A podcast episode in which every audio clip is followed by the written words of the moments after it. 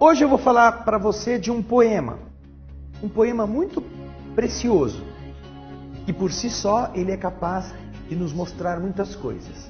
Ele é mais ou menos assim. Você vai encontrá-lo em muitos lugares, escrito um pouquinho diferente, mas ele, é, ele diz o seguinte: Quem passou a vida em brancas nuvens e em plácido repouso adormeceu? Quem não sentiu o frio da desgraça?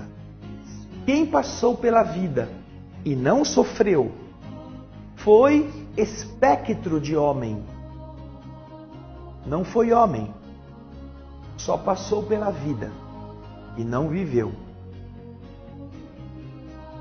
Se você pensar neste poema, você entenderá por que nós precisamos estar na terra e muitas vezes passar pelo sofrimento.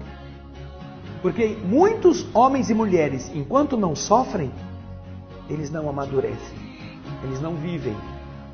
Por isso que aquilo que as pessoas tentam fugir, que é do sofrimento, é talvez a única chave para determinados espíritos omissos, preguiçosos, hipnotizados pelas coisas do mundo, acordarem, passar pela vida e viver, ao invés de ficar em plácido repouso. Porque os que ficam em plácido repouso são espectros, são fantasmas, não são homens de verdade, não são mulheres reais, são fantasias, são aquilo que a gente chama no deserto, não é? Miragens. Não são reais. Só se tornam reais quando passam por desafios.